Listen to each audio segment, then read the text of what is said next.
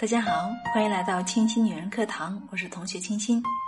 今天我们来读《永恒之女性》，女性的价值。歌德是曰：“永恒之女性引我们上升，走向远方，走向一个更实在的人生，一个更人情味儿的社会。”在《战争与和平》中，托尔斯泰让安德烈和比尔都爱上娜塔莎，这是意味深长的。娜塔莎，他整个是生命，是活力，是一座小火山。对于悲观主义者安德烈来说，他是抗衡悲观的欢乐的生命。对于空想家比尔来说，他是抗衡空想的实在的生活。男人最容易患的病是悲观和空想，因而他最期待于女人的是欢乐而实在的生命。男人喜欢上天入地，天上太玄虚，地下太阴郁，女人便把他拉回到地面上来。女人使人生更实在，也更轻松了。女人是人类的感官，具有感官的全部盲目性和原始性。只要他们不是自卑的，一心要克服自己的弱点，他们就能够成为抵抗这个世界理性化及平法化的力量。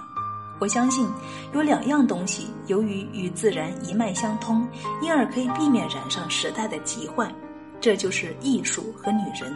好的女人如同好的艺术一样，属于永恒的自然，都是非时代的。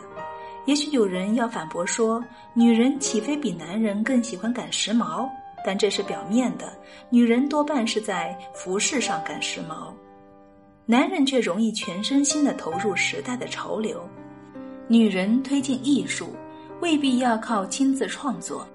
世上有一些艺术直觉极敏锐的奇女子，她们像星星一样闪烁在艺术大师的天空中。女人的聪明在于能够欣赏男人的聪明，男人是孤独的，在孤独中创造文化。女人是合群的，在合群中传播文化。也许男人是没救的，一个好女人并不自以为能够拯救男人，她只是用歌声、笑容和眼泪来安慰男人。她的爱鼓励男人自救，或者坦然走向毁灭。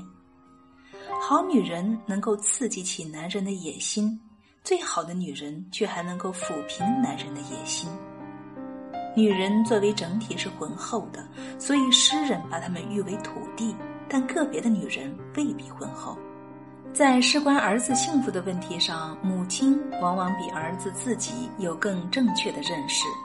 倘若普天下的儿子们都记住母亲真正的心愿，不是用野心和荣华，而是用爱心和平凡的家庭乐趣报答母爱，世界和平就有了保障。母爱是一个永恒的话题，对于每一个正常成长的人来说，“母亲”这个词意味着孕育的耐心、抚养的艰辛、不求回报的爱心。然而，要深切体会母爱的分量，是需要有相当阅历的。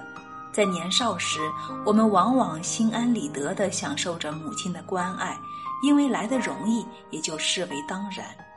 直到饱经了人间的风霜。或者自己也做了父母，母亲的慈爱形象在我们心中才变得具体、丰满而伟大